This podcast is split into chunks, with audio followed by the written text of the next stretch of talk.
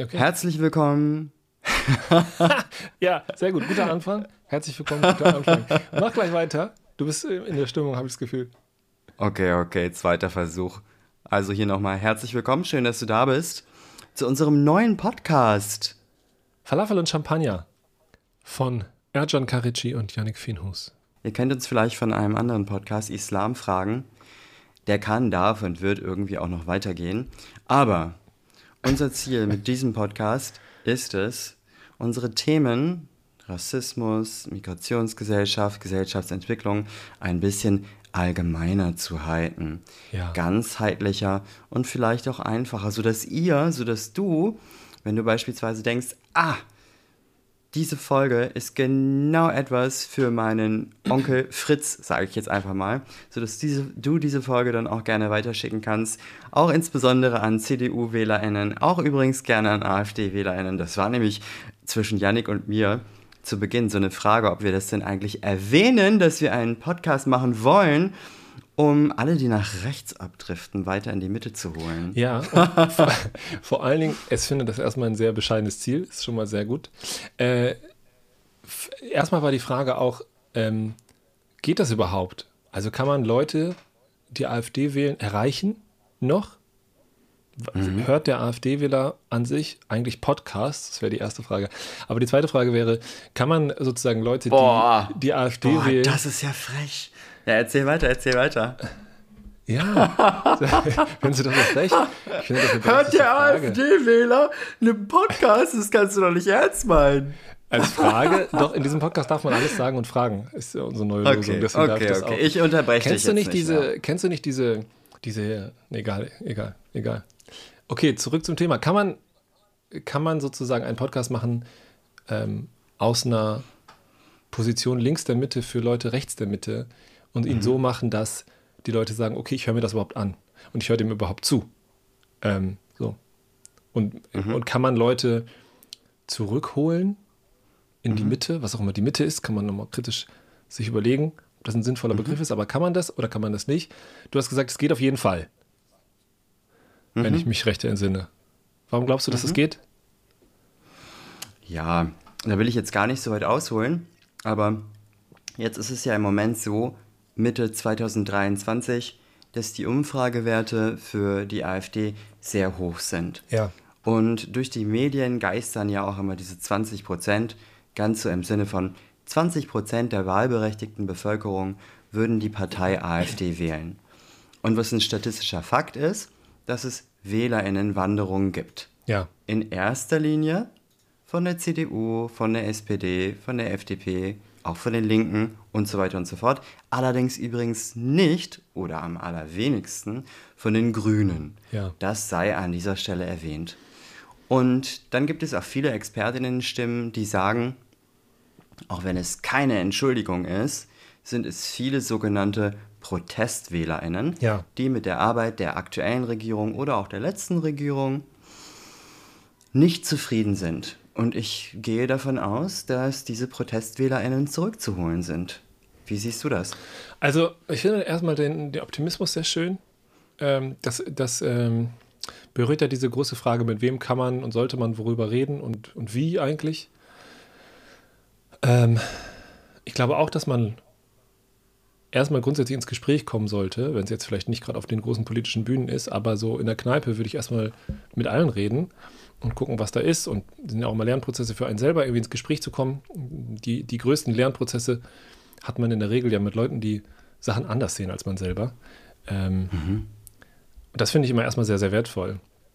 Und ich finde so ein bisschen, das sollte auch unser Vorhaben sein in diesem Podcast, auch wenn wir in erster Linie erstmal mit uns selber reden, aber trotzdem mh, Themen zu bearbeiten und auch sie auf eine Art und Weise zu bearbeiten, die vielleicht manchmal in der Blase, in der wir uns häufig bewegen, nicht so gerne gesehen sind, kann man das so sagen? Mhm. Also die nicht, nicht so, ja, über einige Sachen wird einfach anders gesprochen oder gar nicht mehr gesprochen.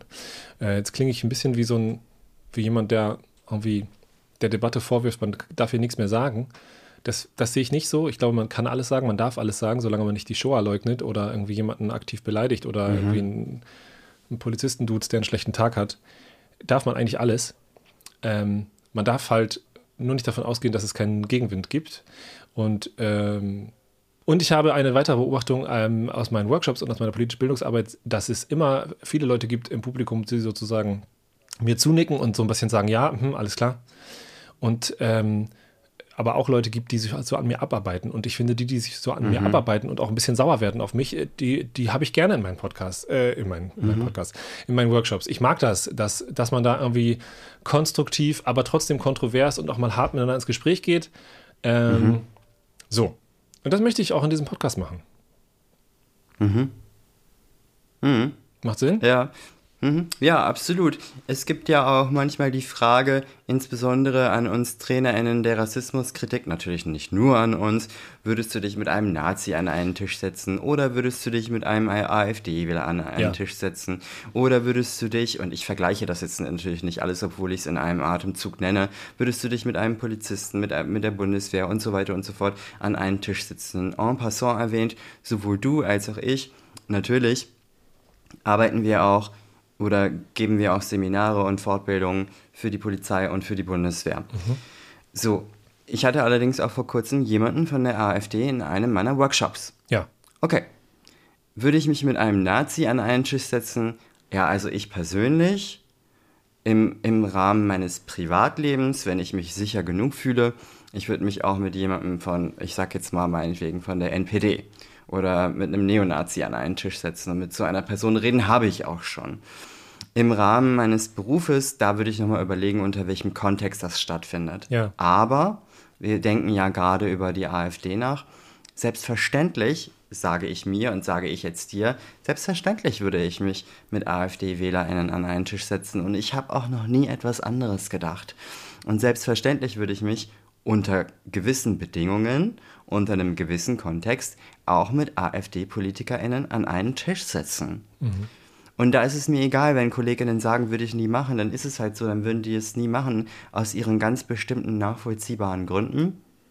Aber ich würde es machen und ich mache es auch. Und allerletzter Punkt jetzt so in diesem Gedankenstreifen, 20 Prozent der wahlberechtigten Bevölkerung dürfen definitiv nicht über einen Kamm geschert werden.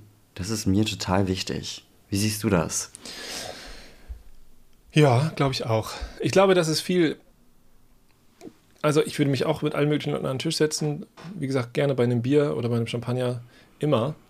Ich würde mich mit vielen Leuten nicht auf eine Bühne setzen. Das ist was anderes, weil ich glaube, auf einer Bühne geht es dann nicht mehr um den Austausch von Inhalten. Da geht es nicht mehr darum, sich auf Augenhöhe zu begegnen und miteinander ins Gespräch zu kommen, sondern da geht es darum, die Leute, die vor der Bühne sitzen, ähm, auf seine Seite zu ziehen und dann kann man sich eigentlich zum Teil gar nicht mehr vernünftig unterhalten. Deswegen würde ich das vielleicht nicht machen, aber ich würde mich auf jeden Fall an jeden, an jeden Tresen äh, in jedem Dorf setzen, solange, ja, wie du schon so schön sagst, die Sicherheit nicht in Frage gestellt ist für alle Gesprächsbeteiligten.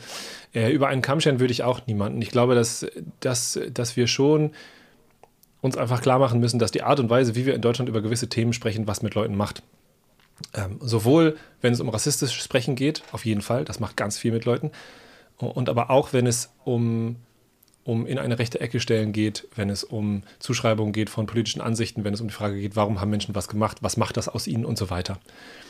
So, jetzt kann man sicherlich im Jahre 2023 niemandem mehr sagen, äh, wenn du die AfD hast, gewählt hast, war, war, das vielleicht einfach nur so, und, so, weil allen müssen, muss klar sein, dass es in der AfD rechtsextreme Leute vertreten gibt, dass die ganze Partei äh, rechte Ansichten hat auf die Gesellschaft. Ja. Ähm, das, das ist irgendwie klar so. Da braucht man nicht drüber diskutieren, denke ich. Worüber man aber diskutieren ähm, kann, ist die Frage, was machen wir jetzt? Ähm, was machen wir jetzt? Und wir sind der Ansicht, wenn ich uns so verallgemeinern darf, wir sind der Ansicht, dass die Themen, die unsere Gesellschaft voranbringen und die Art und Weise, auf diese Themen zu schauen, die unsere Gesellschaft voranbringen, also ein progressiver Blick auf viele Themen, dass dass wir den auch schon so besprechen müssen, dass wir ähm, Leute mitnehmen. Und dieses Mitnehmen, das sollen, wollen wir in diesem Podcast versuchen. Mhm. So. Und jetzt wollen wir zu unserem Thema kommen, würde ich sagen. Absolut, ja. Also ich denke immer wieder an die Personen in Familien, die merken, dass ihre Familienmitglieder äh, AfD wählen, beispielsweise. So, und ich vergleiche das manchmal mit der Debatte um Erdogan. Es gibt viele türkische Familien, ja. die sehr gespalten sind und wo es auch echt zu Debatten und zu Streitigkeiten kommt, darf Mensch, dürfen wir, darfst du, darf ich, äh, jetzt aus der Perspektive dieser Familien gesprochen, Erdogan wählen ja. oder nicht. Und das kann für echt viel Clinch sorgen, das kann für echt viel Groll sorgen und ist ein intensives Thema. Ja. Ist das in deiner Familie eine, eine Diskussion? Nein, in meiner Familie ist es keine Diskussion. Ich selber also nebst dem, dass ich selber ja nicht Mitglied in irgendeiner Partei bin, ja. habe Erdogan auch noch nie gewählt. Ja. Aber kennst du Leute? Ja, ich kenne Leute, die Erdogan wählen und auch im Rahmen meiner Arbeit begegne ich immer wieder Menschen aus, ja, aus, aus jedem, jedem Alter sozusagen oder äh, was heißt jedem Alter, also ab 14 würde ich jetzt mal so sagen. Mhm. Du weißt ja, dass ich auch lange Zeit in Schulen gearbeitet ja. habe mit den unterschiedlichsten Coaching-Konzepten die finden, dass Erdogan ein Held sei. Ja. Oh, beziehungsweise nein. Aber ja, wollen wir das vielleicht kurz, also genau, es soll ein bisschen darum gehen, warum wählt man eigentlich, wenn man in Deutschland lebt, Erdogan? Mhm. Ich habe Fragen. Ja, bitte. Erstmal, wie wird Erdogan ausgesprochen? So wie du Erdogan aussprichst. Okay, cool. Denn nicht Erdogan, ne? Also es ist quasi kein ausgesprochenes G, sondern wenn ich richtig informiert bin, ein Dehnungs-G, sagt man das so? Ganz genau. Es gibt ja in der im Türkischen zwei Gs. Einmal so das G, wie wir es kennen im Deutschen, und einmal so ein weiches G mit einem Strich über dem G und das ist ein Erdogan. Sehr gut. Also Erdogan. Warum wählen manche. Aber nicht zu verwechseln mit Ö. Das gibt es nämlich auch. Es gibt zwei Is. Einmal mit Punkt und einmal ohne Punkt ah, ja. im Türkischen. Und das ohne Punkt ist dann äh. Was ist in deinem Nachnamen? Die, die IIs? Äh, leider die beiden äh, Is. Die IIs, das heißt Karice. Çerikçe. Çerikçe. Viel zu lernen. Okay, also warum wählen Leute den, äh, die aber in Deutschland leben? Ähm, warum überhaupt aber? Ich glaube, dieser erste Widerspruch, der da häufig in der Debatte mitspielt, hat was mit Demokratie zu tun. Also die These, die ja häufig kommt, ist, wie kann man Erdogan wählen, wenn man in einer Demokratie lebt und all die Freiheiten mhm. genießt, die Erdogan versucht abzubauen oder abbaut oder schon abgebaut hat. Mhm. Äh, vielleicht das erstmal so vorweg. Sind wir uns da einig, dass sozusagen Erdogan nicht, äh, Erdogan, oh meine Güte, schöner Versprecher, dass Erdogan diesen, diesen Staat umbaut in na, ein autokratisches System? Würdest du es so kann man das so sagen? Ja. ja. Das würde ich auf jeden Fall, da würde ich auf jeden Fall so mitgehen. Das sagen ja auch viele Expertinnen, die mhm. das so aus unserer, also aus der deutschen Perspektive beobachten. Aber ich habe dir deine Frage habe ich noch gar nicht verstanden. Die musst du mir erklären. was, was, welche Frage, die ich gestellt habe, hast du nicht verstanden? Die Frage, du hast eine Frage gestellt, ja. die heute auch in dieser Folge zu beantworten sein genau. könnte. Und zwar, wie kann man, wenn man in einer Demokratie lebt, ja. Erdogan wählen? Ich verstehe die Frage gar nicht. Für mich, also mit Verlaub, das sage ich jetzt nicht in deine Richtung, aber so ganz generell ist es eine bescheuerte Frage. Ich finde sie, ich finde sie schon auf Anhieb sehr nachvollziehbar.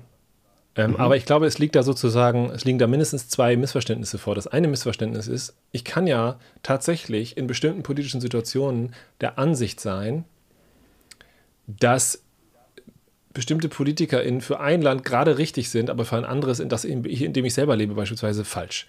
Ich kann ja sein, mhm. ich kann ja sein, dass ich da zum Schluss komme, gerade ist Erdogan genau das, was die Türkei braucht.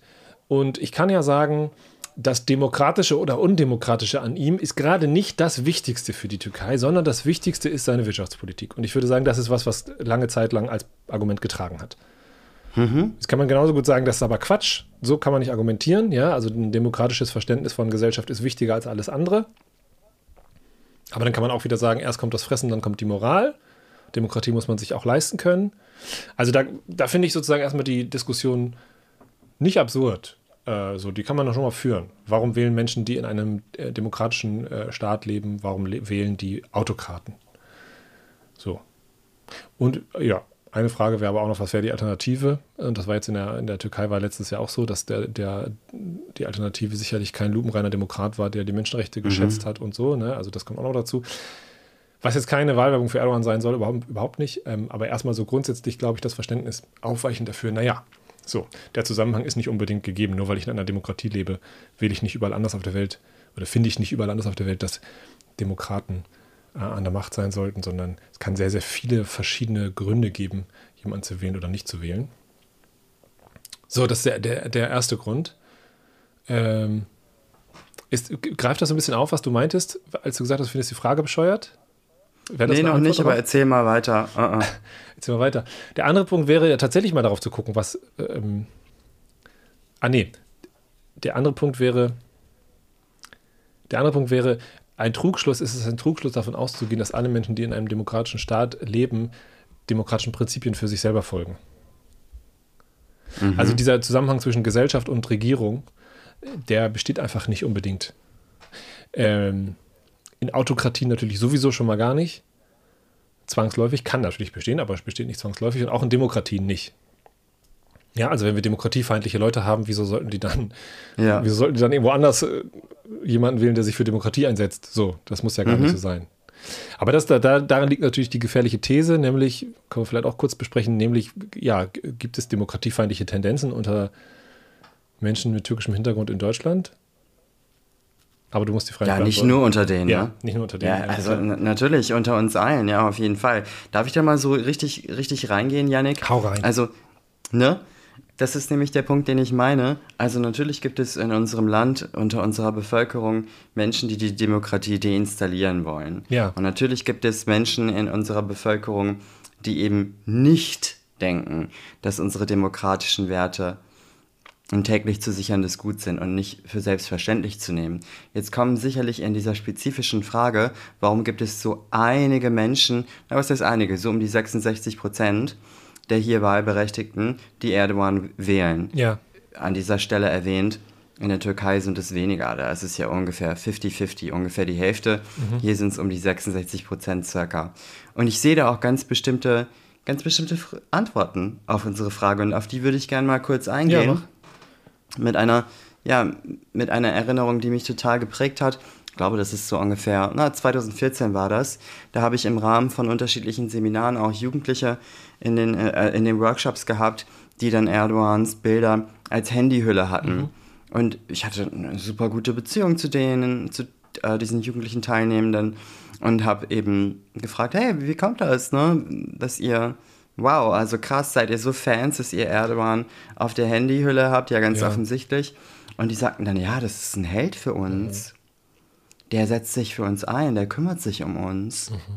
Und also hier kümmert sich ja niemand um uns. Ja. Aber für uns ist es ein richtiger Held, der, der lässt es nicht mit sich machen. Und das, was mich geschockt hat, nicht geschockt, aber das, was mich überrascht hat, war nicht die, waren nicht deren Argumente, sondern diese Kraft ihrer Überzeugung. Ich wusste in dem Moment, ich spürte in dem Moment, wow, die sind richtig überzeugt von dem, was sie sagen. Ja. Und wenn ich jetzt auf die ganze Debatte schaue oder wenn ich jetzt versuche, unsere Frage zu beantworten, warum wählen in Deutschland so viele Türkinnen Erdogan, würde ich sagen, sie sehen vielleicht oder sie meinen zu sehen, dass diese Person in der Türkei richtig viel Gutes erreicht hätte. Mhm. Also eins, ja. eins hast du ja schon genannt, ne? wirtschaftliche Verbesserungen. Ja. Also ich meine, unter welchem Preis das passiert. Also natürlich kann man irgendwie sagen, oh ja, wirtschaftliche Verbesserungen und wir bauen hier einen echt schönen Flughafen hin auf Kosten von irgendwelchen Wäldern, die abge... Wie, wie nennt man das, wenn man Wälder abrodet, ja? Gerodet also oder abgeholzt, würde ich sagen. Abgeholzt, ja, ja, genau. Ja. Aufgrund von irgendwelchen... Willst du mich unterbrechen? Du siehst so aus, als würdest nee, du mich nee, unterbrechen. Nee, nee, ich, ich, nee, nee, nee. Im, Im, Gegenteil. Also worauf will ich hinaus? Ich mach's mal ganz kurz. Ja, also wird, sogenannte wirtschaftliche Verbesserung, aber auf Kosten von Klimawandel. Ja. Ne? Also ich meine, wenn, also wenn wir, also da können wir alle immer sehr ehrlich miteinander sein. Ja, wenn wir uns die türkischen Debatten anschauen, Klimawandel spielt da bis auf kleine Splittergruppen überhaupt gar keine Rolle. Also, also so als würde es, also so als wäre es ihnen völlig egal, als wäre es der türkischen Regierung völlig egal. Ja. Okay, also ich will damit nur sagen, man darf diese wirtschaftlichen Verbesserungen, die darf man nicht in den Himmel loben, weil die einen hohen Preis haben. Okay, also, also sie denken, also türkische Wählerinnen denken, wirtschaftlicher Fortschritt. Okay, dann gibt es einfach eine gewisse politische Haltung, ja. Also eine, einige türkischstämmige WählerInnen hier in Deutschland, die teilen einfach diese religiöse und konservative Ausrichtung von Erdogan und von der AKP. Das ist einfach Fakt. Und dann, das ist ja auch, ja, vielleicht so der Punkt, den ich angesprochen habe am Anfang, als ich so erzählte von den Jugendlichen, die Erdogan auf ihrer Handyhülle haben. Mhm. Einige türkische WählerInnen, die fühlen sich natürlich mit der türkischen Kultur verbunden und vermissen diese Identität ja. vielleicht auch. Mhm. Und sie wissen oder sie denken zu wissen, dass Erdogan diese Identität wirklich, ich sag jetzt mal, dominant und selbstbewusst und auch krass, gewaltvoll zum Teil natürlich sehr, diese Identität bewahrt ja, ja. oder bewahren möchte. Und wenn man die ganze Zeit, und jetzt höre ich auch gleich auf, letzter Satz, wenn man die ganze Zeit zwischen zwei Stühlen sozusagen ist, mhm. dann ist es auch super schwierig, dieser Verführung zu widerstehen. Ja. Weil wenn man zwischen diesem Deutschsein ja. und Türkischsein ist ja. und dann kommt jemand und verführt einen ins Türkischsein, dann ist es super schwierig, dem zu widerstehen. Ja. Und das war's von dieser Folge. Herzlich, herzlichen Dank. ich will auch noch was sagen. Ich habe erstmal eine Frage. Ähm, oder ich habe, du hast gerade was gesagt, der lässt es nicht mit sich machen. Das fand ich irgendwie spannend. Da will ich mal kurz drauf kommen, was du damit meinst oder was die damit meinen. Nochmal erstmal ganz kurz zu diesem wirtschaftlichen äh, Aufschwung, den es gegeben hat, den es tatsächlich gegeben hat. Die Frage ist natürlich, ja. ähm, wer profitieren die, die ihn wählen, auch davon? Ähm, nee, jetzt mal abgesehen von diesem korrupten Geklüngel, wo die Leute sich irgendwelche Baugeschichten zuschachern, klar, die profitieren offensichtlich davon, aber so der einfache, der Türke an sich irgendwo äh, in der Türkei, wenn der Erdogan wählt, so profitiert sozusagen die Masse eigentlich davon ich bin kein Experte, ich weiß es nicht, aber das ist, das ist nochmal natürlich eine andere Frage sozusagen, ob das wirklich funktioniert. Und, und da würde ich nochmal noch mal diese Unterscheidung einführen. Leute wählen selten aus rationalen Gründen. Ich glaube, da müssen wir uns einfach mal anfreunden, dass das Wählen und Demokratie nicht so funktioniert oder viel weniger so funktioniert, äh, als wir uns das manchmal einreden, nämlich irgendwie die Leute gucken sich Wahlprogramme an und überlegen ganz genau, welche Auswirkungen hat was wie auf mein Leben und dann wähle ich danach, sondern ganz viel hat was mit dem zu tun, was du gerade ansprachst, nämlich Gefühl und, und werde ich abgeholt und gesehen und solche Sachen. Ja, das sind so Sachen, die, mhm. die glaube ich, einfach äh, eine große, große Rolle spielen. Ja, alles klar. Eine Frage zu dem, was du gerade gesagt hast, der lässt sich nicht, lässt das nicht mit sich machen. Was hast du damit gemeint? wenn die Jugendlichen das sagen, die Erdogan auf der Hülle haben? Was lässt er sich nicht mit sich machen? Ja, also diese Jugendlichen, die ich vorhin beschrieben habe, die haben ja, die erleben die unterschiedlichsten Marginalisierungs, also Marginalisierung mhm. bedeutet ja an den Rand gedrängt, die unterschiedlichsten Marginalisierungs- und Diskriminierungserfahrungen ja. und können sich aus unterschiedlichen Gründen auch nicht dagegen wehren ja. und sehnen sich dann, sehnen sich dann zum Teil ich möchte an dieser Stelle erwähnen, dass ich natürlich nicht für alle spreche. Ist ja vollkommen klar, dass ich nicht für alle Jugendlichen spreche, für alle türkischen Jugendlichen spreche. Die sehen sich dann nach einem starken Mann, mhm. der ist sozusagen, der diese, diese Marginalisierung und der, dieses, der diese Diskriminierung, der dem sozusagen Einhalt gebieten ja, würde. Ja. Der sagen würde, ja, das, das lasse ich nicht mit mir machen und ihr übrigens solltet es auch nicht mit euch machen lassen. Mhm. Ja, der sprüht so, ein, ja. so eine gewisse, so eine Stärke aus, so eine gewisse Kraft aus. Ob Erdogan jetzt diesen türkischen Jugendlichen, über die wir gerade nachdenken, in ihrer Diskriminierung da überhaupt weiterhilft oder nicht, das ist eine ganz andere Frage. Mhm. Da würde ich sozusagen sagen, also nur weil du jetzt Erdogan-Fan bist, wird es nicht dafür sorgen, ja. dass du weniger Diskriminierung-Erfahrungen machst. Ganz im Gegenteil, wir als Mehrheitsgesellschaft da spreche ich jetzt wieder mal ganz allgemein, wir müssen uns viel mehr Gedanken darüber machen, wie wir diese türkischen Jugendlichen mehr integrieren können. Ja. Das ist ein Punkt, auf den ich gerne abschließend nochmal ganz kurz eingehen möchte.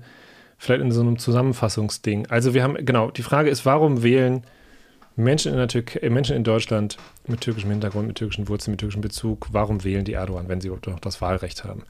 Dazu, genau, und dazu können wir mal zusammenfassen. Erstmal, ungefähr die Hälfte der Menschen die da wahlberechtigt waren, sind überhaupt nur zur Wahl gegangen und davon haben ungefähr, weiß ich, 66 Prozent, glaube ich, ne, Erdogan gewählt. Mhm. Also, das ist jetzt nicht die Türken in Deutschland, überhaupt nicht, sondern ein letztlich doch kleiner Teil davon.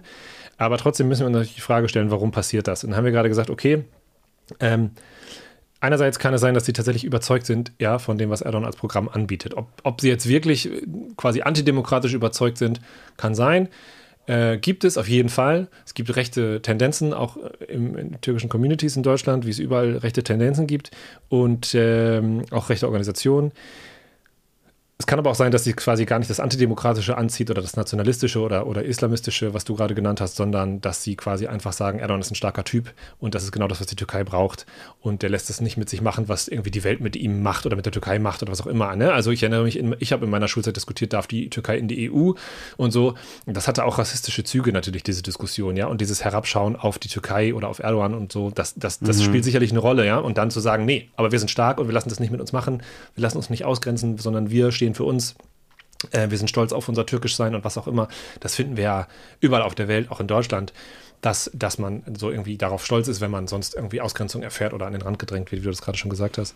Ja, so. vielleicht nur einen Satz. Ja. Man könnte auch sagen, Erdogan hat den Türken Selbstbewusstsein genau, gegeben. Genau, genau, genau. Also genau. sogar ich würde das irgendwie unterschreiben. Ja. ja. Und das ist einfach, das darf man nicht unterschätzen. Und ich glaube, dass man gerade aus einer deutschen Perspektive da manchmal so ein bisschen Kopfschütteln drauf guckt, aber man das einfach nicht unterschätzen darf, was für eine unglaubliche Kraft das hat wenn einem Selbstbewusstsein gegeben wird in seiner Identität und in seinem, vor allen Dingen eben dann, das hast du gerade auch schon gesagt, wenn man sonst eher Ausgrenzung erfährt und sonst eher das Gefühl gehabt, man, man gehört nicht dazu. Und ähm, das ist in Deutschland einfach so. Ja, wenn wir uns die Debatten angucken, das soll jetzt nicht Thema dieser Folge werden, das werden wir sicherlich nochmal anders äh, irgendwo thematisieren. Aber Deutschland hat es nicht geschafft, äh, vielen jungen Leuten das Gefühl zu geben, Teil dieser Gesellschaft zu sein.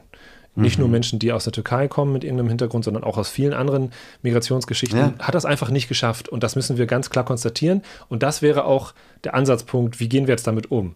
Also irgendwelche krass rechten Leute erreichen wir sicherlich nicht, die voll hinter dieser islamistischen, nationalistischen Ideologie stehen. Aber allen anderen kann man genauso die Hand reichen und mhm. sagen, lass uns mal darüber reden, äh, wie ihr Teil dieser Gesellschaft seid. Ähm, ein kleines Argument möchte ich noch machen. Erdogan hat einfach sackviel Wahlkampf gemacht in Deutschland. Also er hat einfach richtig, richtig viel Wahlkampf gemacht, auch trotz Verbot, ja, ähm, hat er viel Wahlkampf gemacht, äh, auch in DITIB-Moscheen und so weiter. Das wäre nochmal ein großes neues Thema. Es gab einfach, Erdogan war einfach sehr präsent, die AKP war sehr, sehr präsent hier, viel präsenter als die Opposition, als andere Parteien. Das hat sicherlich nochmal einen Effekt gehabt. Und jetzt würde ich nur mit einer kleinen Empfehlung abschließen. Wenn ihr irgendwo in einem Gespräch seid mit Menschen, die einen türkischen Hintergrund haben und ihr denkt, diese Diskussion möchte ich mal mit dieser Person führen, dann macht das bitte sehr sensibel, weil das, was wir in Schulklassen sehr, sehr häufig erleben, was uns viele Jugendlichen berichten, ist dieses permanente Rechtfertigen müssen, dieses permanente Erklären müssen. Und das ist keine schöne Situation. Ähm, das führt auch dazu, dass Leute sich nicht gesehen fühlen, sich nicht als Teil dieser Gesellschaft sehen. Deswegen, so sehr wir verstehen können, dass man darüber hitzig diskutiert, macht das mit viel Handgefühl, mit viel Feingefühl, wollte ich sagen, und äh, mit viel Zugewandtheit und mit einem Wir im Kopf, das, das, das alle einschließt, die hier leben. Egal wen sie wählen, egal woher sie kommen. Mhm.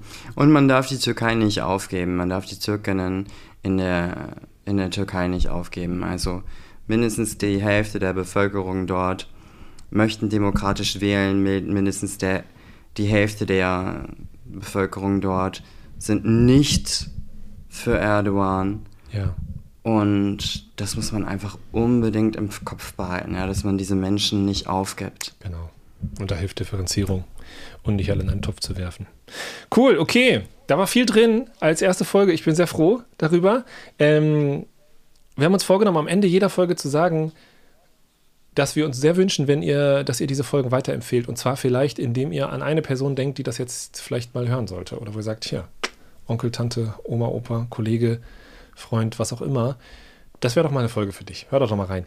Dann würden wir uns sehr freuen, wenn ihr diese Folge einer oder zwei oder drei Personen weiter empfehlt und vielleicht sogar, wenn ihr richtige Serviceleistung dientet, findet ihr vorher raus, auf welchem Format, wo hören die, Spotify, Apple, YouTube oder sonst wo, wenn überall gibt es unseren Podcast. Ja, genau, das möchte ich auch nochmal mitgeben. Wenn ihr eine Tante habt, von der ihr wisst, dass sie AfD-Wählerin ist, teilt diese Podcast-Folge bitte. Wir wollen eure Tante überzeugen, die AfD nicht mehr zu wählen. Aus den unterschiedlichsten Gründen die AfD nicht mehr zu wählen. Unter anderem, weil wir wissen, dass sie keine wirklichen kompetenten Programme haben, dass sie keine wirkliche Alternative für uns sind. Hm, ich weiß, viele AfD-WählerInnen, die wissen das auch schon, dass die AfD keine wirkliche Alternative ist. Aber wir wollen die AfD-WählerInnen wirklich zurückholen in die, in die anderen Parteien. Und darauf sind wir wir sind auf eure Hilfe angewiesen. Und wir, wir sind uns auch sicher, dass ihr uns dabei unterstützen werdet. Dankeschön. Vielen Dank an dich. Vielen Dank an dich. Vielen Dank an dich. Nee, ich meine nicht dich, Janik, so, sondern ich meine den Hörer. Ich meine den Hörer, der gerade zuhört. Das ist Okay. wichtig, das ist uns, wirklich wichtig, Dankst du mir dass du uns trotzdem? weiter zuhst. Ich danke dir trotzdem, das, Das weißt schön. du doch. Wir Ich sind, danke dir Wir sind auch. Brüder. Jetzt Guck gut. mal, ich bin Türke, du bist Deutsche. Wir können trotzdem Wir sind Freunde Brüder. Sein. Sehr schön. Mit diesem fragwürdigen Ende wünschen wir euch alles Gute und sehen uns, hören uns in der nächsten Folge. Ciao. Ciao.